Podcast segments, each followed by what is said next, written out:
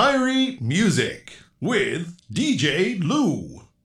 ID ミュージックのポッドキャスト今回はチョボランマサウンド KC さんをお迎えしていますよろしくお願いします、はい、よろしくお願いします。さて KC さん前回ご出演いただいたのが福岡でのシズラの公演直前ということだったんですけど、はいまあそのシズラからマイティクラウン、えーゴールデンウィークはね行われましたけどちょっと裏話的なことを聞けたらいいなまあ感想も含めてお願いしますそんな ざっくりと 全部統括すると大変疲れましたで終わりますけど、あれ裏話的なこと。うん、なんか印象にまあもちろんねショーが素晴らしかったっていうのはラジオでもお話して本当に素晴らしかったじゃないですか、マイティクラウンももちろんだしシズラのショーももう最高にそうですね。うんえーっとシズラはあのあじゃあ今回はシズラにしましょうかそうですねうん、別々でじゃあ来月はマイティクラウンってことでじゃあシズラでいきましょうはい最初すごいあの愛想なかったんですけど、うんライブがすごい楽しかったみたいで、うん終わってからもうニッコニコでうん次の日ももう最高だったっつってうん帰りましたね。それ裏だけ話です 裏話。もうもうもうもはやもう次の話に行ってもいいんじゃないかっていう感じですけどもいやでも本当にあのー裏話まあ裏ではないんですけどチョマラマサウンドの歌い手のファット・スミスさんが描いた看板を本当にそのしずらチームが気に入って結構いろんなところにアップされてましたよね世界のねレゲエサイトとか新聞とかそう。ですね、なんか、うんシスラーがあのージャマイカでなんか賞を取る賞表彰されるっていうプレスリリースを出す時に、うんうんあのジャマイカのウェブのウェブマガジンか何かの人がうんこの写真使っていいかって言って許可求めてきたのがそのファット・スミスがあの手書きで書いた看板とはいシズラが写ってるやつはいのこれをぜひ使いたいと言ってうんうんでそれの許可を取り取りたいって連絡があって、うんで「あもう全然大丈夫です」って言って返信したらもうその何時間か後にはもうジャマイカで配信されてましうたね。ーんで結構その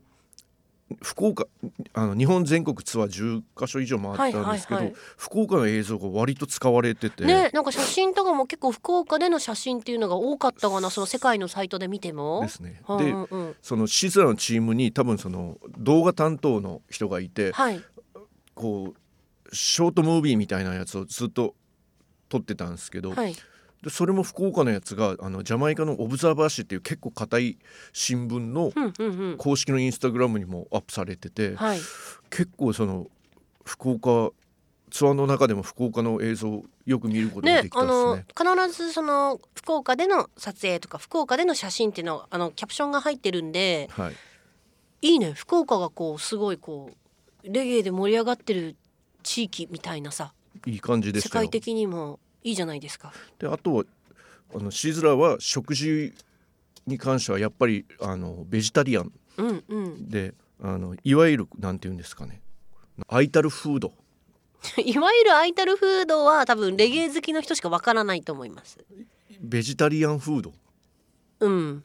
まあそうですね。が好きだ好きというかそれを好むと聞いてたので、はい。まあ、シェフの方にも来てもらって、はい。あのジャマイカ滞在の経験もあるシェフの方に来てもらって、うんうんうん。あの全部料理してもらってはい。出したんですけどそれももちろん喜んでくれたんですけど最終的にはご飯と味噌汁くれって言われました。 であのそれも、えっと、夜中の1時半ぐらいにあ、お腹減ったのかな。またね電話かかってきて、今からあの白ご飯と味噌汁持ってこれるかなみたいな話え、になっど、てどこで準備するんですか。でえっと松屋に行きましてあ、牛丼屋さん。は。はいい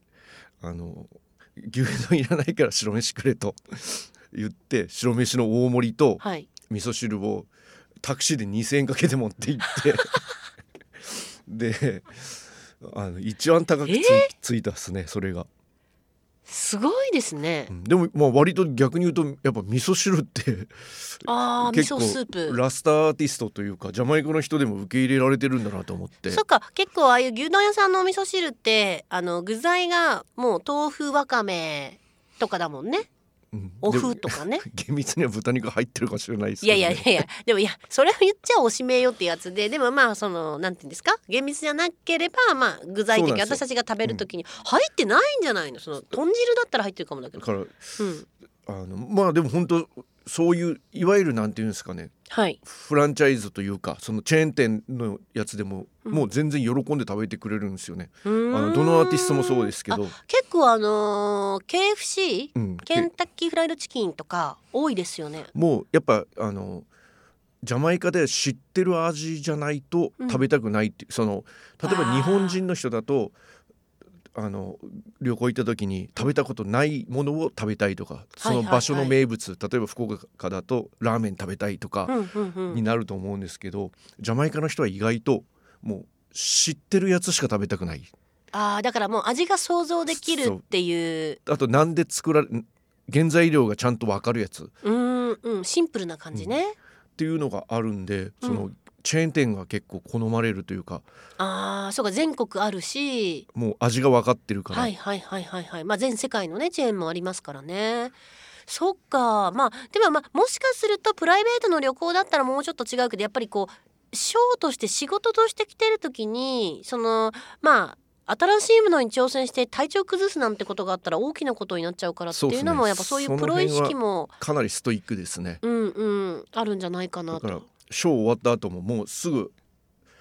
あのシズラは上着脱いで汗全部拭いうてん、風邪ひかないようにっていうあーなるほどね。のやってましたねなんかそのショートムービーの最後その1時間のライブの後上脱いで絞ったら汗がもう水み たい雑巾絞るぐらいの感じで出てたのがすごい。こんだけやっぱりあるんだなっていううんうんうん。エネルギッシュな人でしたねシズラは。いやーまあでもまあちょっと今日は裏話をちょろっと聞けたということで、はいえー次回来月になりますかねケイシーさんをお迎えする回では今度はマイティクラウンの裏話をはい、これはもう熱い話があるあるのであわかりました忘れなければ話します。覚えといてくださいはいはいということでありがとうございました